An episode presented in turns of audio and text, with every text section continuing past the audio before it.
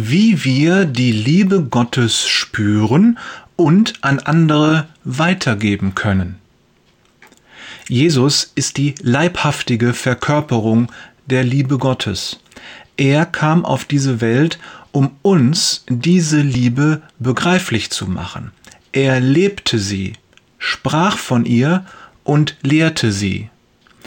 In Jesu Leben können wir die Liebe Gottes erkennen ihre gewaltige Tragweite und Größe überhaupt erst erahnen. Wenn Jesus uns in seine Nachfolge ruft, dann bedeutet das, gib diese Liebe weiter. Tu alles, damit die Menschen Gottes Liebe auch in deinem Leben erkennen können. Doch wie tun wir das?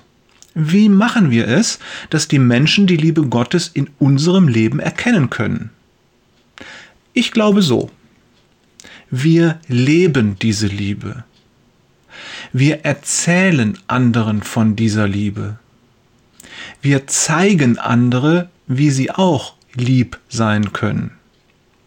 Die Punkte 2 und 3 sind optional. Entscheidend ist Punkt 1. Der ist nicht verhandelbar. Wir leben Gottes Liebe. Jesus lebte die Liebe Gottes, indem er den Menschen diente.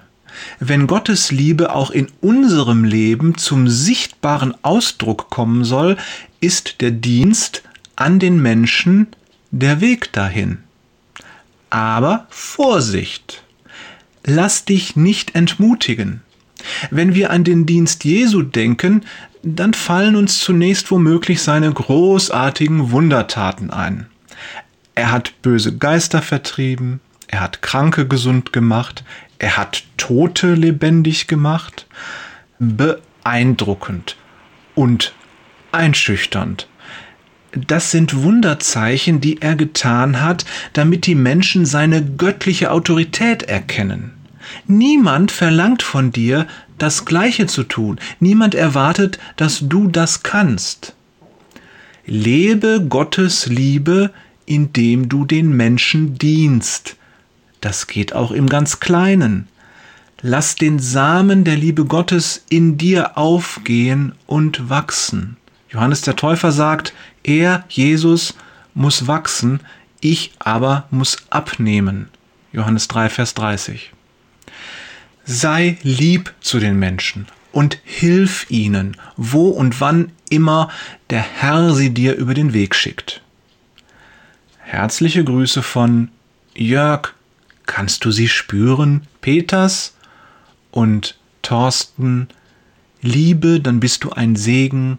Wader. PS.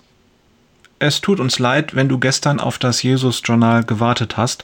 Eine mega lange Schulung bei Jörg hat den Tagesablauf durcheinander geworfen und er kam leider nicht zum Schreiben.